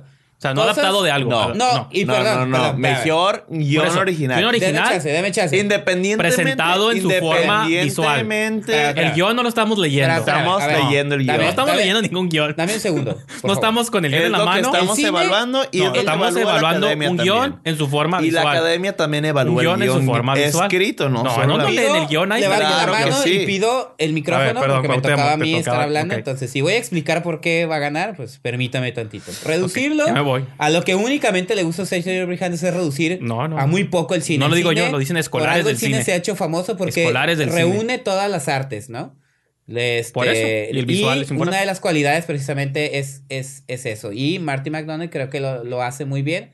No, no estoy apostando como que, ah, es que la academia se... No, se lo debe de dar a él No. porque es un gran trabajo el que hace Martin McDonald desde mi punto de vista. Me gusta mucho Lady Bird, me gusta, bueno, The Shape of Water. Es una historia un poquito más convencional. Es una película que se basa en lo creo visual, que- creo Water. que su fuerza, la fuerza de Water no radica ahí. Este, Get Out es una, es una gran película, pero Three Billboards dentro del armado, no tanto de, de- el armado como tal, de un guion cinematográfico y las, la- la- las oportunidades que le pueden dar a un actor para lucirse están en esa película. Entonces, este, yo se lo doy a Ok. Three Billboards Outside Ebbing, Missouri. Ya, señor Brijandes, ya no voy a hablar. No, no, está bien. Tranquilícese, no se enoje, por favor. No, no, sí, Guevara. enójese porque sigue. sigo yo. Y va a ser la misma Y también, chingadera. y yo ni siquiera le voy a dar nada a Big Sick que me encantó. Get Out, que por ejemplo la fuimos a ver al día del estreno y nos reímos como niños chiquitos. Porque es un genial guion. Es un excelente Forma guion. visual. Es un excelente guion, pero porque viene de la escuela de los sketches, ¿no? Entonces maneja muy bien el humor y el, y el horror de una manera interesante. Lady Bird también es magnífica en el aspecto que presentan como situaciones muy cotidianas, muy, muy millennials, muy, muy teens. y Shape of Water Creo que está de más decir que fue mi película favorita del año pasado, pero de todas maneras, la película que se va a ganar el mejor guion original y que es mi favorita para ganar esta categoría es Three Billboards Outside Ebbing, Missouri. Te leíste los tres. No, sí, le di los tres puntos. Ok. Por los puntos porque mencionó eh, el señor Cuauhtémoc Ruelas, sin embargo, creo que también es una... Es entretenida. Que creo, que es mencioné una, cuando me permitió hablar el señor Grijalves. creo que es una película que, que no es la mejor película, definitivamente no es la película que va a ganar el mejor Oscar, pero es un muy, es un excelente guion. Yo como, como escritor aficionado también me fijo demasiado en, en esta parte de lo que es... Pues vea Eh, mejores movies No, no, no. y escriba buenos guiones. Pues quisiera, pero no, no. pero no tomes no, como no, Three Billboards como... Pero es, una ejemplo muy, a seguir. es, es Sí, un muy, es. es un muy buen guion. Porque también no solamente funciona como una película, también funciona como una excelente obra de teatro. Digo, que lo mencionó aquí el señor.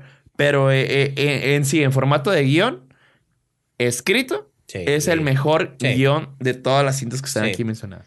Yo creo que incluso hasta técnicamente, si lo ponen así como revisión, yo creo que cumple hasta así como que No. hasta los espacios. Perfecto, Creo que mi único problema con Billboards sería como el tercer acto que se extiende un poquito. No, pero eso ya película. eso no es en el guion. Ya es en la- cásense con es- Martin McDonough, por favor. Es en la ejecución de la película final. Muy Entonces, eh, como es en la ejecución de la película final, película. a lo que estamos evaluando aquí y mencionando es el guion original. Entonces, tristemente, señor Rigendes, está en error usted. El No. mejor guion Divórciense. Divórciense si están casados y váyanse a casar con Martin McDonough. Eden, Ay, fucking sí. Y váyanse, Missouri. váyanse a vivir su aventura Call Me Pues, By Your Name. me iría a vivir, sí. me iría a vivir con él, pero si fuera en Brujas. Ay, sí. Ah, serían Porque siete todavía no supero la obsesión que tiene este director y este, eh, digo, este guionista con, con los enanos, ¿no? Digo, también. Ok. ¿Ves? Explota a gente pequeña. Pero bueno, vamos a proseguir con este programa. Hay que seguirle.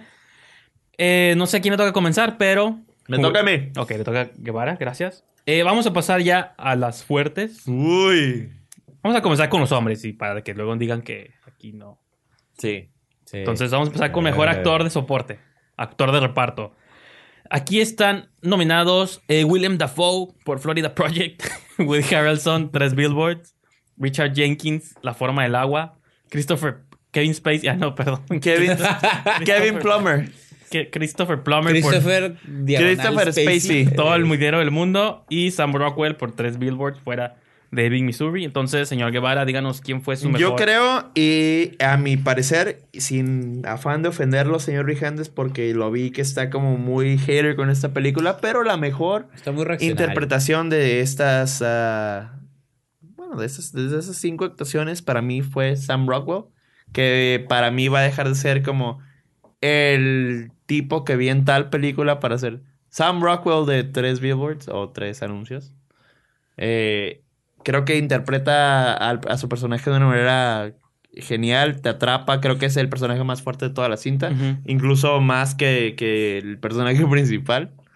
Entonces, sí, sí, creo que de verdad la actuación que hace Sam Rockwell, que ha sido un actor infravalorado por años, realmente brilla en esta película, se convierte en el punto central y es el que atrapa a todos los personajes. Porque eso es políticamente incorrecto, pero también tiene como este corazón de oro, ¿no? Digo, yo sé que no es tu personaje favorito porque No, pero te, causa conflicto, pero realmente la actuación que brinda este, este actor Le di mi punto porque genial. sé que se la van a, se van a orillar, se van a inclinar ante él. Bueno, pues díganos ¿no? cuál es su pero favorito fíjate, y cuál es la que ustedes piensan que va a. Extrañamente, no sé si esto se pueda, pero odié la movie, odié el guion, odié todo, pero menos las actuaciones. Yo creo que lo que más rescato de esa movie, Sam Rock, o sea, todos están suaves porque son buenos actores y están suaves y me gusta verlos dialogando. Hasta Peter Dinklage, aunque se burlen de él, porque él es buen actor, ¿no? Y está chistoso. Y está enano. No por, la, no por esas razones, pero está chistoso. Sí, sí, sí. Es buen actor, buen actor. No, yo le di mi punto a Sam Rockwell porque, pues sí, se lo van a dar a él. Pero en un mundo mágico ideal, yo se lo daría al señor William Dafoe por Florida Project. Bueno, Creo es que- que también es la única película que no vi. No, sí, está. no, no diría que es un actor con matices, porque es muy claramente quién es, pero me gusta que usualmente no lo. O sea, es el tipo de personaje que no lo vemos como villano, ni como psicópata, ni nada de eso. Como el Duende Verde, ¿no? Ajá, aquí es como el manager de un hotel, de un motel. Pues buen pedo. Es buen pedo cuando tiene que serlo y es malo cuando Sí. es rudo como tiene que serlo también. Entonces, el hecho de que sea un actor que tenga el rostro y la for- el potencial de da- darte esos dos tonos en una misma película este, pues yo por eso es mi favorito. Pero sí estoy de acuerdo en que Sam Rockwell, pues ya está cantado. Creo que esos de actores Sí, son de los pocos premios que ya están cantadísimos, pero bueno. Sí. Cuauhtémoc. Pues yo, ¿qué más puedo decir? Yo sí soy defensor de la película de Tres anuncios por un crimen. Yo no le veo defectos a la película. Tres bulevares le dicen también. ¿Eh? Tres bulevares. Tres perdón. boulevards. Este, no, yo no le veo defectos y al contrario, digo, lo mencioné hace, hace rato con lo del guion original, ¿no? Digo, son, digo, mencioné y, y mencioné lo que me, lo que había dicho Sergio Zurita, son diálogos que un actor quiere me- eh, tener, ¿no? En sus manos y creo que Sam Rockwell lo hace muy bien. Y también digo, no, como que ahí no hay más, no, no hay más pelea. Me gustó mucho lo que hizo Woody Harrelson en la misma película. Sí. Pero, pues es Sam Rockwell, ¿no? A fin de cuentas, ahí sí no hay como que mucha pelea. Y este, a un actor que ha venido haciendo un muy buen trabajo, digo, el episodio pasado hablábamos de Duncan Jones y Moon, y que él es, Ujú, él es sí, el sí, sí. protagonista y lo hace, lo hace estupendamente bien. Se andaba perdiendo mucho este actor en películas como Poltergeist y cosas así. Entonces está padre que Pues hay regresen que- a darle papel. hay que Bueno, que recordemos que, chambearnos. también el, el primer papel de Sam Rockwell fue en las Tortugas Ninja, ¿no? Como Ajá, sí, el, sí, sí, el sí, sí. Ah, sí. malandrito. Pues, Pero realmente el trabajo, eh, bueno, como... ¿Cómo se puede decir en español? güey? El body of work, su trabajo actoral. trabajo, Sí, sí, sí. su cuerpo de Su cuerpo actuación. actoral ha sido bastante inter- interesante. Sí. Digo, ha tomado desde películas muy serias hasta dramáticas, hasta blockbusters. Recordemos que salió como el villano, uno de los villanos en Iron Man 2. En 3. Pues es que- Tres. Todos tienen que chambear, ¿no? Pero Pues bueno. sí. Entonces, ahora Pues vamos a pasar. Cuauhtémoc, creo que tengo que comenzar a ti en Mejor Actriz de Reparto. Ajá. En Actriz de Reparto tenemos a Mary J. Blige. eh, Mary J. Blige. Mary perdón. J. Blige. Mary, Mary J. Blige, perdón. De Mudbound. Alison Janney de I, Tonya. eh, Lenzi- Leslie Manville de Phantom Thread. Laurie Metcalf de Lady Bird. Y Octavia Spencer de La Forma del Agua. Shape of Water. Así es. Ah, pues por todo lo que me encantó, este. Laurie Metcalf en Lady Bird, yo creo que también está cantada esta categoría, ¿no? Alison Janney hace un estupendo trabajo en, en este. Yo, Tonya, I, en. Y ahí también, digo. lo- porque lo escuché y me dio mucha risa que dice Sergio Zurita, la mamá mala le va a ganar a la mamá buena. Sí. Es, la categoría de las mamás. Porque Mary J. Blige hace de mamá en Mudbound, Alison Jenny hace de mamá en I, Tonya, Leslie Manville hace... Ah, no, eso no. Laurie Metcalf, perdón, hace de mamá en Lady Bird. Y Octavia Spencer no Esposa, es mamá, esposa. pero es, Es como... una figura pero es como una figura materna para, para Sa- eh, Sally La, Hawkins. la que creo que sorprendió a todos ahí su nominación fue Leslie Manville, Phantom Ajá. Thread, que está suave y creo que en otro año pudo Ajá. haber sido una de las Sí, fuertes sí. para mí, pero yo ni siquiera la tengo contemplada. Creo que yo también. Bueno, mi favorito. Bueno, tú la distribuiste como distribuiste los No, cinco? le di los tres, los, Los tres, a Jenny. Jenny. Yo sí le di mis dos a Laurie Metcalf. Creo que ahora sí que me quedé con la mamá buena. Fue mi favorita, ¿no? O sea, Ajá. es la- Pero es mamá con matices, ¿no? Creo Ajá. que. Así como tanto que me arrodillé ante I, Tonya, y aunque es un biopic, sigo. la- esa mamá es como muy entre de caricatura, de vi- villana ruda. Pero es un personaje real. No tiene matices. No, sí, por eso, pero me- creo que Laurie Metcalf tiene. me- creo que Laurie Metcalf es una mamá más real de que puede tener días en los que es, puede ser como Alison Janney, así de ruda y fría y calculadora, pero también va a tener esos días en los que, pues, sigue siendo su hija, ¿no?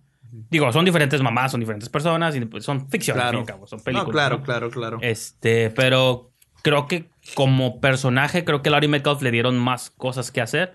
Alison Janney, yo creo que la instrucción es sé mala y sé ruda. No lo hace mal, es genial, por eso se lo va a ganar, por eso tiene mi punto individual. Pero sí, yo me quedo con Metcalf como mi favorita, pero bueno. eso- Fíjate que yo discerní de ustedes dos.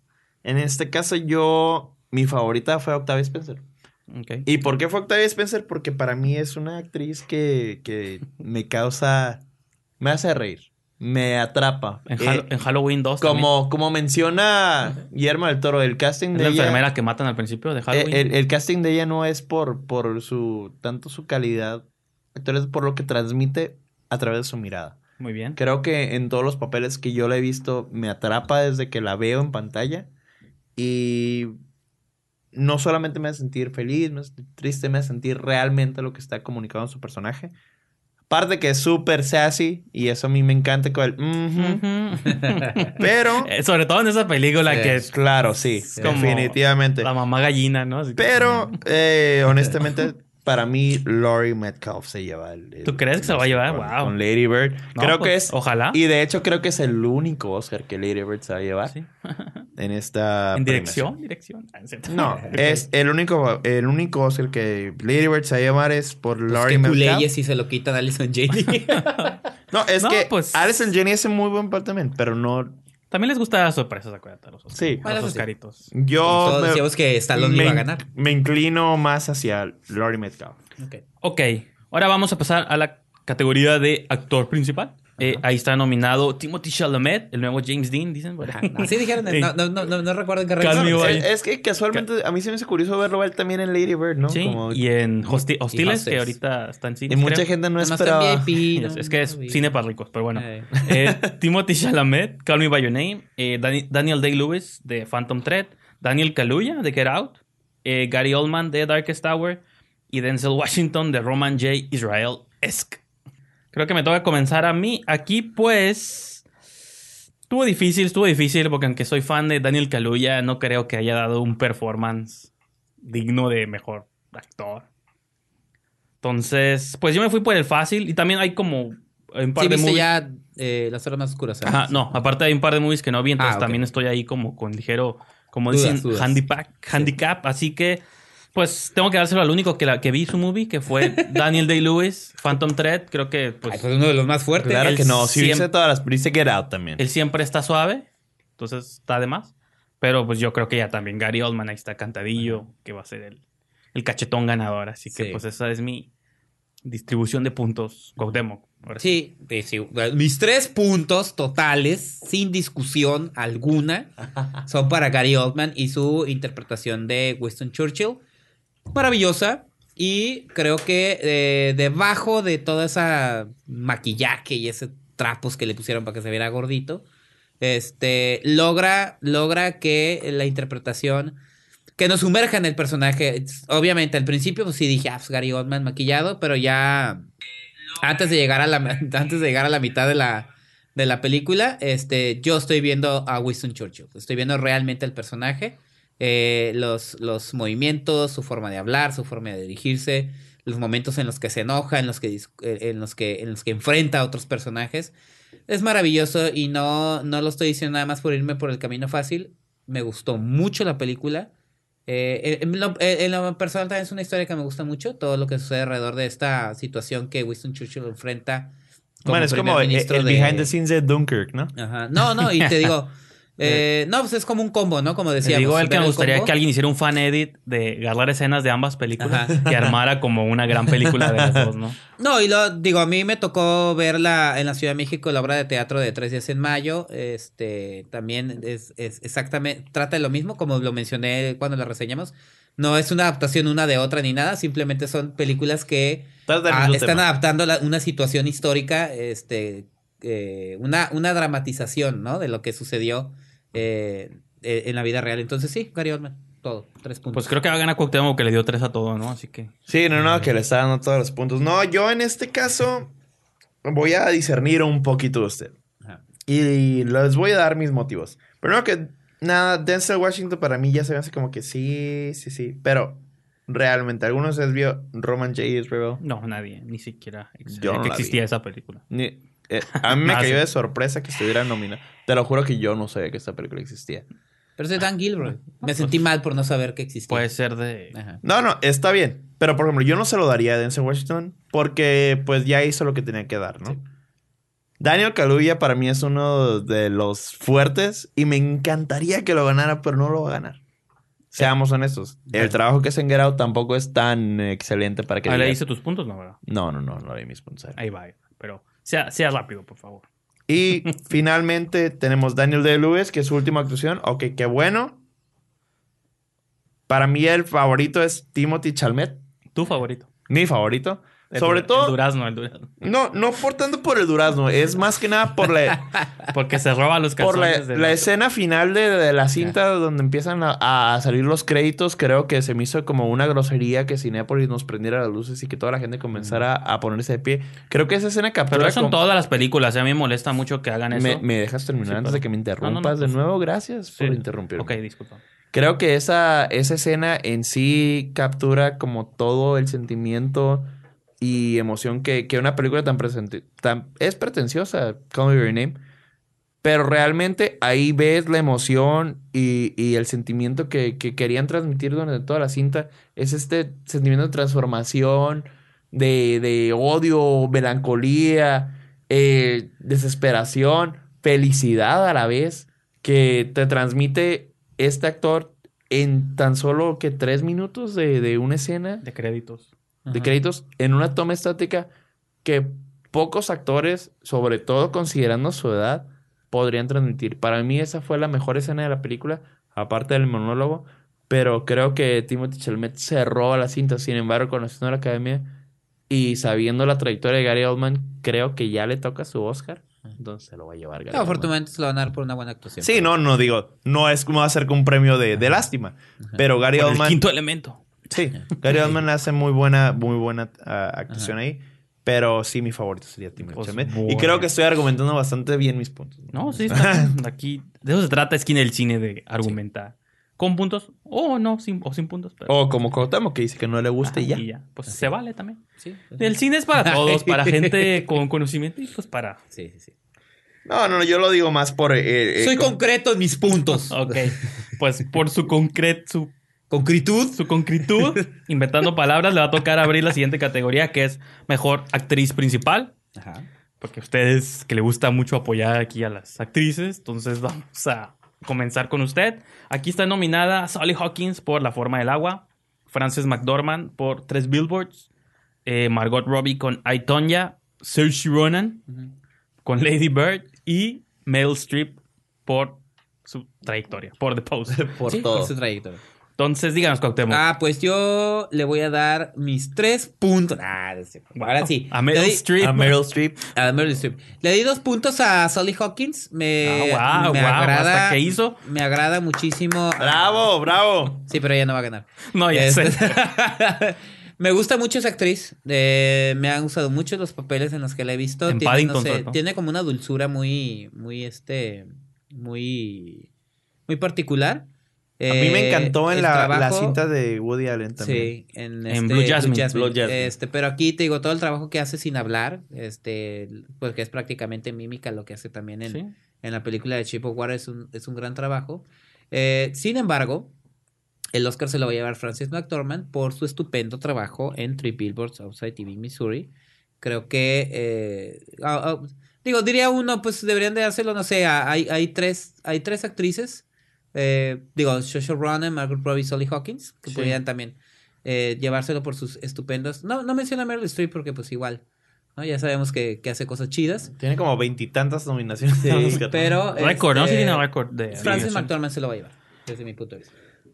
Eh, fíjese, señor Dije Francis, es Francis. ¿no? Frances. Francis. Francia. Ay. Que Francia McDormand. Casualmente yo concuerdo completamente con usted. Creo que Sally Hawkins es un trabajo impresionante en la película de, de, Shape of Water. Para mí es mi favorita. Quisiera que ganara, pero realmente el trabajo de Frances McDormand, lo, lo mencioné anteriormente, no es, en mi opinión, superior a lo que hace Sam Rockwell, pero realmente te atrapa y te captura. Y creo que, que sí, la ganadora indudable de esta categoría de mejor actriz debería de ser Frances McDormand. Pues ambos están mal, porque la mejor actuación del 2017 Margot fue Robbie. Margot Robbie con I, Tonya. Yo era equipo Sally Hawkins también por gran parte del año, o después de que vi Shape of Water, pero ya vi su performance de I, Tonya y me desgarró por completo. Me- o sea, me hizo reír, me hizo llorar, me hizo de todo. Entonces, que lo haya logrado, que es algo que ni Sally Hawkins creo que logró, pero su, su papel fue más como de calidez, ¿no? Como, ay, mira, Sí. está bonita, Me- está rara. Y le gusta, le gusta acostarse con peces, pero Eh, bueno. se enamora de peces. No, digo, Pero bueno. creo que, que también, digo, y regresamos a lo mismo. Hoy justamente en la mañana vi un programa de, de- Iba- el, el video de Honest Traders que dice, Ah, si le quitas el arte a esta película, es la película de la chica que se acostó con el, el pez, ¿no? Y si le quitas el arte también a Come Your Name, es la película del pederasta. Pues sí, de hecho. Entonces, Este, entonces, bueno, entonces yo le di dos a Margot Robbie por Aitonia y el individual, pues ya sé, como todos dijeron, Frances McDormand Ok. va a ser la favorita. Ahora sí, Guevara, vamos a abrir contigo. Tienes rato que no te toca. Mejor Ay. dirección. Hasta abajo en Que la esquina ya vamos a la recta izquierda. final, ¿eh? Ya vamos. Sí, ya sí, vamos ya. a la recta dos- final. última. Mejor director y mejor película. Entonces yo creo, y se los voy a decir sin Yolanda, tres puntos para el señor compatriota Guillermo del Toro por Shape of Water La Forma del Agua. No tengo... No, ni siquiera tengo que ponerme a discutir con ustedes por qué este director debería ganar esta película. Bueno. Primero que nada, la academia se lo debe. Segundo que nada, es la película que tiene todo. Tiene desde hasta baile tiene, o sea, tiene Ah, un sí. número musical, Spoiler. tiene Ah, sí. la mejor música, tiene la mejor dirección artística, tiene la, la historia mucho más impactante. No sé, es la película que para mí me, me llenó en todos los sentidos. Creo que de verdad es una obra monumental. Creo que la vi- es visionario, como lo mencionamos hace rato. Que por cierto, Guevara, no me dejaste mencionar a los nominados, así que. No, sin que los menciones. Porque él se Porque lleva los- todo. mira, no es- importan los demás. Los dominados son Dunkirk, Get Out, Lady Bird, Phantom Thread Así es. y Shape of Water. Ajá. Y de todas estas películas, creo que Guillermo del Toro es el que más se merece ganar el Oscar. Porque primero que nada, todos estos directores o son primerizos o Porque realmente... es mexicano. Sí, No, y no. Él dice, porque soy mexicana. Y ahorita sí, está-. Yo jamás voy a... Yo siempre he estado No, en contra de, de asuntos nacionalistas Ahorita está el Me Too. y de cuestiones de... El yo también. de, de- de promoverme como, como mexicano. Como director, realmente creo que es el que hizo el trabajo más excepcional de todos. El que realmente captura la esencia de lo que es la cinematografía y el espectáculo de ir al cine Te y presentar una historia que realmente conmueve, que presenta una cosa fantástica, bizarra y fuera de este mundo y que nos saca un poquito de la realidad para convertir la experiencia de estar sentado en la sala de cine en algo mágico. Y creo que toda la gente que tu- tuvo- tomó la oportunidad de sentarse en la sala de cine para ver La forma del agua o Shape of Water, dependiendo de, de su preferencia Sí, sí. lingüística, O Le Formé de Water. es salió de la sala del cine con una concepción distinta, salió con una concepción alegre, feliz de haber visto una cosa tan, No sea tan, tan, in- no tan sea- única no sea tan intenso. en señor. pantalla. No sea tan intenso. Yo no puedo bajarle mi intensidad, tú lo sabes. Pero el ver esta cosa tan, tan única en pantalla realmente te hace apreciar el, el cine por lo que es. Entonces creo que de eso se trata esta premiación. Creo que de eso, de eso se tratan los Oscars, de premiar lo que realmente califica como lo mejor de este En cuanto a lo arte. mejor se refiere. Lo mejor Y de Hollywood. Lo mejor de Hollywood. Claro, estamos hablando de cine hollywoodense. Pues sí, los y creo que son no para- hay mejor manera de explicar cine hollywoodense que en el 2018 que la forma del agua. Pues, He dicho, drop the mic. Este. Están- no, están conectados a la mesa. No, y creo, creo que por eso se lo va a ganar y por eso le di Ajá. mi punto, pero si no hubiera visto esta movie estaría 100% de acuerdo con usted, pero creo que ya estoy Ah. como 80% de acuerdo en que mis dos puntos van para P.T. Anderson y su Phantom Thread. Yo sé que en esos tiempos es una película polarizante porque sí raya en la misoginia, en el abuso intrafamiliar o de parejas, o la, más bien el abuso de un hombre hacia una mujer y en dónde empieza la pareja, dónde empieza la musa, dónde termina una cosa y empieza el, el maltrato psicológico. O sea, sí se aborda un montón de estos temas que ahorita son complejos, digamos, pero la maestría en la que Paul Thomas Anderson lo dirige fuera de tiempo pues, y de look visual, ahora sí que él es de estos directores que apoyan el celuloide, está filmadita acá, muy suave y todo. Y es más la atmósfera. Es que todo lo que dijo Guevara, yo sí lo veo en Shape of Water, pero creo que también aplica bastante en Phantom Sí. Thread. Es, es algo que. Y que yo me atrevo a decir que es algo que está presente en el 90% de las películas de Paul Thomas Anderson y no está. Y lo que dijo Guevara no está presente en todas las movies de Guillermo del No. Toro. Tiene un. O sea, Pacific Rim me encanta, pero. Sí, no, no, no, no, lo No, digo o sea, por... No, no, no, no. no me refería a Yo- Pacific es que yo Rim incluso, no, yo sé, pero yo también estoy evaluando filmografías a cierto punto. Sí. Creo que Paul Thomas Anderson es consistente en lo extraño, en lo intenso, en lo musical. Entonces, creo que, y creo que merece un mejor director. No lo tiene, entonces. No, no, no. Yo no digo que sea mal director. A lo que voy es como... y aunque me- estamos hablando de esta obra en No, particular. yo sé, pero Y También- es por ese trabajo. también a veces se porque dan premios Si a eso fuéramos, de legado. Paul Thomas Anderson se lo debería haber llevado No, por antes. eso. Por There Will Be... O sea, Sí, sí, sí, pero lo que tú estás diciendo es que P.T. Anderson ha tenido una no, y, constancia. y si... Porque de repente la, la academia sí da premios a directores No, yo que honesta- po- por un hit, one hit wonder. Yo honestamente creo, Sí. se ofendan todos Como los cuando le dieron el, el Oscar a, a aunque, Scorsese aunque por se ofendan todos los patriotas, pero yo sí creo filmografía genial. que Guillermo del Toro con esta movie fue un one hit wonder. Bueno, one hit wonder, fue un golpe de suerte. Fue creo que el Paul Thomas, director de creo este que año. Paul Thomas Anderson ha sido más consistente siendo un buen director y creo que se merece un Oscar eh, más tarde, más temprano que tarde. Entonces, digo, no se lo va a ganar de todos modos. Estoy alegando por un caso perdido, Híjole. pero Ajá. sé que se lo van a dar Guillermo del Toro y también me emociona que se viene. o sea, tiene como 1.5 Guillermo del Toro. Estoy. porque- estoy. a ver, estoy Dividido. parte- No, sí estoy de acuerdo con, eh, con Brijandes. Siento que. No, o sea, no lo interpreto como un golpe de suerte, pero creo que. Si no se lo lleva Guillermo del Toro en esta edición, no creo que vuelva a ser algo. No creo que se algo, vuelva a algo llevar nunca. semejante para que se lo lleven. Creo que P.T. Anderson tiene este, más posibilidades en un futuro, digo, por el, el tipo de artista que es. Eh, yo le voy a dar los tres puntos a Guillermo del Toro, por, por, porque creo que es su momento y también hay que ser sinceros, la academia, el premio de la academia es por momentos eh, específicos, por popularidad, por... Sí.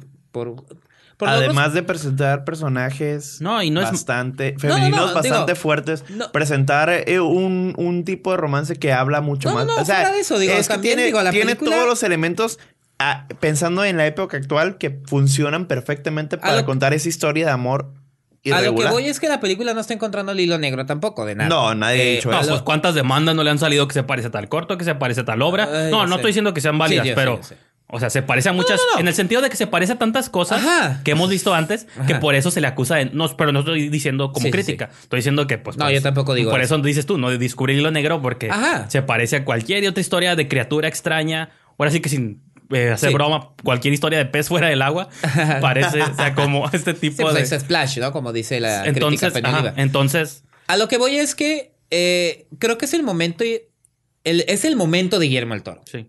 Y esa es la razón por la que yo considero, digo, también por el trabajo que hace, por el talento que tiene, porque más que un golpe de suerte, pues sí, es como la conjunción de muchas inquietudes de él y de, y, y de que llega como un momento en su vida en la que dice, me voy a aventar esto. Y si es su mejor cual". movie, yo me atrevo a decir que es su mejor película que ha hecho en toda su trayectoria. Exactamente. Entonces, 25 años te digo, trayectoria. y como le- el, el Oscar también es de, de, de momentos, o sea, de, ese es el momento. Sí, pues de Moonlight, por eso ganó. Es, ajá. Eh, se, se lo va a llevar. Los tres puntos se lo llega Guillermo del Toro, pero sí estoy de acuerdo en lo que mencionas. Digo, y también tenemos a grandes directores como Christopher Nolan. Ya nada más. Ay, Pero no, no tiene, pero no, tiene, no, pero no Cuauhtémoc. tiene Oscar. eh. No. No. Nolan es otro director que yo pongo unos rayitas abajo de Yo, Paul yo Thomas. odio Interstellar y odio Dunkirk. Pero son los buenas antes, movies. no. Está magnífico. Son Lo buenas de Lady. Bird, pues no quiero entrar ahí en Es- la polémica eterna de que no merece. Digo, son eso de no puntos. Esa y la de Jordan Peele me disculparán, pero sí son Ajá. Nomás para checar bueno. Yo, casillas. pero bueno. los tres puntos a Guillermo del Toro. Ya para, bueno. irnos al Ya para final. concluir con la gran Sí. categoría, y aquí funcionó ligeramente diferente. Aquí manejamos un sistema de 3, 2, 1. Ajá. 3 a nuestra favorita, 2 a la que creemos que va a ganar y un punto al comodín o al caballo blanco, ¿no? A la que si no gana la que ya está perfilada a ganar, ¿cuál puede ser la segunda mejor opción, ¿no? Sí. Así que pues aquí voy a comenzar yo con, eh, bueno, voy a leer los títulos y luego les menciono cuáles son mis Por puntajes. favor. Best Picture está Call Me By Your Name, The Darkest Hour, Dunkirk, Get Out, Lady Bird, Phantom Thread, The Post, Shape of Water y Three Billboards Outside Ebbing, Missouri. Aquí, pues, mi película favorita, lo voy a repetir por millonésima vez, pero pues lo tengo que decir. Eh, mis tres puntos son para Phantom Thread. Es la movie del 2017, pero creo que la que se lo va a llevar es me duele, pero pues eh, creo que se la va a llevar a Three Billboards. Y esa es la que le di mis dos puntos. Y como comodín o el caballo blanco está eh, Shape of Water. Creo que ojalá vivamos en este mundo extraño donde Three Billboards no gane y sea Guillermo del Toro el que se lleve esa tuya mejor película. Digo, me- yo admito, me gusta más Paul Thomas Anderson, pero como dice Cuauhtémoc, es un tiempo de oportunidades Sí. y ojalá sea, Sh- imagínense que digan la mejor película Shape of Water sería un momento pues maravilloso en la academia, ¿no? Claro que sí. Y luego se equivoquen y digan, no, no, no, no, la ganadora fue. Esperemos. Pero bueno, bueno, entonces- fueron los, los Óscares más cardíacos Sí, que he de visto. hecho. Cuauhtémoc, Ok, no sé qué nos este, esto ya para que se quede grabado, porque ahí se puso una bola de tachas, porque creo que ya no entendí. Pero bueno, este. ¿Cuál, es- ¿Cómo era? Tres. Tus tres 3, puntos- 2, 1. Tres puntos a tu película favorita. Ah, La a la tú- que tú sí. sabes que a lo mejor no Ya, gana, ya, ya. pero es su favorita. Si tú le fueras al Oscar Sí. a alguien, ¿a quién sería?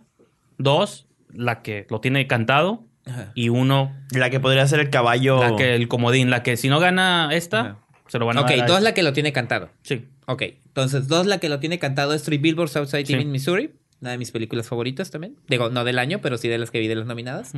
Eh, dos sería a Shape of Water. No, ese sería uno, ¿no? La que es el segundo lugar. No, el comodín sería para mí Phantom Thread, que es el uno. Ok, sí. No, entonces tres. No, es que tres es para tu favorita de todo el año. La que tú se lo darías. Ah, la que yo se lo Sí, daría. sí. Ah, no, pues es también a Three Billboards. La que Ok. tú se lo darías a tres billboards, entonces es tu número. Entonces le voy a sumar todos los puntos a. Three Billboards. Cuatro puntos. Cuatro puntos. Ajá. Este, No, cinco. cinco puntos Cinco. a Three Billboards. Ajá. Y mi comodín Pero va a ser no- Phantom Thread. Entonces no. Ok. No, no, no, no. No tengo. No, pues ya ganó Cuauhtémoc. Entonces, ¿por qué?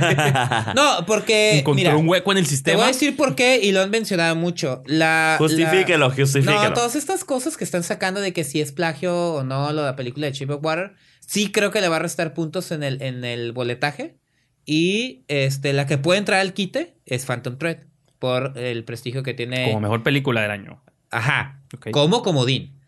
Sí, sí, sí. Y por eso le doy todos los puntos a Three Billboards, porque tiene todo, más se le suma así como estas cuestiones ahí medio raras que salieron, que yo también estoy como tú, no estoy diciendo que es plagio, ni mucho menos, pero sí ahí puede causar un poquito No, el habla. boletaje Bueno, de- y fíjate que yo hace varios programas cometí ese error de que yo había mencionado de que las los puntuaciones se daban desde antes, pero no. No, creo no, que no. se siguen. Por eso estoy diciendo eso. Durante todo el mes siguen abiertos. Es que creo que yo lo dije en algún momento, Sí. en algún programa, de que eso cerraba. Lo de de que, Franco, De que lo tanto afectaba o no. Y yo dije, no, pues si eso cierra con tiempo. Pero no, o sea, creo que esta semana apenas cierra, entonces sí afecta todavía bastante las noticias. Te digo, y no porque yo considere eso, sino estoy diciendo que, que puede afectar a los que se encargan de la boleta. Entonces, por eso yo me voy con todo con Three Billboards y el comodín, el comodín, comodín sería Phantom Thread. Pues ojalá. Y señor Guevara, Pues Les yo les voy a jugar sucio. un poquito sucio. Porque honestamente, de todas las películas que están aquí, que indudablemente son muy buenas películas, tenemos Cover Your Name, Darkest Hours, Dunkirk, Lady Bird from Dread the Post, ¿no? Bueno, The Post tal vez no tanto. Después está buena, fíjate. Es, pero es- no fue es su año, buena, no fue es año. dominguera. Esa va a ser otra gran perdedora. Pero mi favorita es Get Out. ¿Por qué? Get Out me encantó. Dando en, en todo tipo de cuestiones. Porque es género, está haciendo honor a Horror 25. Porque claro, es, es este... Terror 25. Es cine de género, man. Sí. Eh, cuando salió, la reseñamos en su debido tiempo. Tú sabes que fue de mis películas favoritas. Fuimos a ver el día del estreno Sí, en Estados una- Unidos. La vibra que se sintió en el cine estaba suave, como. Eh, porque la vimos con una audiencia prácticamente eh, 80% afroamericanos Sí. y nosotros, que éramos los únicos nosotros mexicanos éramos ahí. como mild cafecitos. los eh, color moca. Pero realmente vimos la recepción de la cinta con una audiencia real que realmente impactó de una manera mucho mayor que creo que, por ejemplo, lo que va a ser Black Panther este año. sí. Eh, jugaron con el horror, con la comedia, que son dos géneros que a ambos nos fascinan. Creo que para mí tiene las- una de las mejores actuaciones de todas. Es un guion muy inteligente. Es relevante en el clima político que actual. Yo creo que el éxito de Black Panther se lo debe un porcentajito a Get Out. Claro que Get Out sí. existió y Black Panther, no sé en qué sentido, pero yo creo que lo ayudó a empujarla. Claro que sí, estoy completamente de acuerdo. Sin embargo, mi otra película favorita, y yo se los he dicho desde que la vi, es Shape of Water. Creo que la academia se va a ir por Shape of Water ¿Le has porque va a tus dos puntos a esa? los dos puntos. Es el punto, el puntaje que le va a dar eh, yo. La academia se va, va a tender hacia eso. Creo que es el, el momento de que Guillermo del Toro gane el Oscar. Creo que Jordan Peele no lo va a ganar esta vez. Sin embargo, en caso de que no, la academia decida no dárselo a Guillermo del Toro, van a irse por Three Billboards Outside Ebbing, Missouri. ¿Por qué? Por todas las cuestiones que hemos mencionado anteriormente. Creo que es una película que tiene, que funciona en bastantes niveles, que a ti no te gustó, pero eh, realmente si nos adherimos a los estándares de la academia, Three Billboards sería el comodín para mí. Pues ahí lo tienen, jóvenes. Ese fue nuestro puntaje y boletaje y predicciones. Creo que hubo huecos en el sistema, porque Algo. creo que Cuauhtémoc va a ganar porque le dio muchos 5 y 3, pero está bien. No, está bien, está bien. Porque, Es que de- seamos honestos, de los tres que estamos aquí, Cuauhtémoc Ruelas es el más experimentado y que sabe cómo funciona. Y sabe cómo funciona la academia. Hijos. Él de es la- parte de Hijos de su la. Oscar Academy. ¿cómo se No, no, no, es que a eso es a lo que voy. Sabes más cómo funciona la academia que, tan, que Miki y yo. Pero bueno, pues. Ya por la edad. Todavía no, deter- todavía no determinamos pues. cuál va a ser el castigo o el premio para el ganador, pero Ajá. Lo resolveremos en los siguientes episodios. O ustedes, audiencia, En el siguiente episodio manden de sus sugerencias. Esquina del Sí. Cine. sugerencias de alguien que se coma un durazno o algo así en video. Relleno. ¿no? Eh, no, que, que cada uno ponga en un papelito lo que quiere ganarse y ya que gane, pues ya. Un Blu-ray de Mix Up, ¿no? Siento. Bueno, entonces, pues digo, espero que hayan disfrutado este maratónico show y que ustedes también hagan sus comentarios sobre qué movies son sus favoritas. Nos gustaría que dejaran su opinión en los comentarios dentro de pues el, el audio o el podcast. Pues sí, ya porque sea en YouTube, en la idea es, eh, es debatir con ustedes, eh, que ustedes expresen sus opiniones, que nos dejen saber qué, qué les gustó, cuáles son sus favoritos. Creo que Así es. estamos de acuerdo todos en eso. Y decirles por qué están mal. No, no es cierto. Eh, señor Cuauhtémoc. Si quieren que vuelva Terror 25, también dejen sus opiniones. Pero bueno, de- cada quien sus... Guevara, ¿dónde puede encontrarse Sí. esta dorada audiencia? Si A quieren- mí me pueden seguir eh, dentro de arroba el otro Guevara en Twitter. Me pueden buscar en internet, bueno, digo en Facebook como Jorge Guevara. Estoy, yo acepto a toda la gente. Podemos debatir de cine, de música, de lo que quieran. Y cuando no, pueden seguir a mi banda 22 Misiles que acaba de lanzar un nuevo video el pasado jueves 22 de febrero. Eh, somos una banda de punk rock, pero todos ¿Dónde somos pueden escuchar tus chavos detrás en discos? Spotify. Escúchenos en Spotify. Spotify. 22 Misiles con doble S. Ok, muy bien.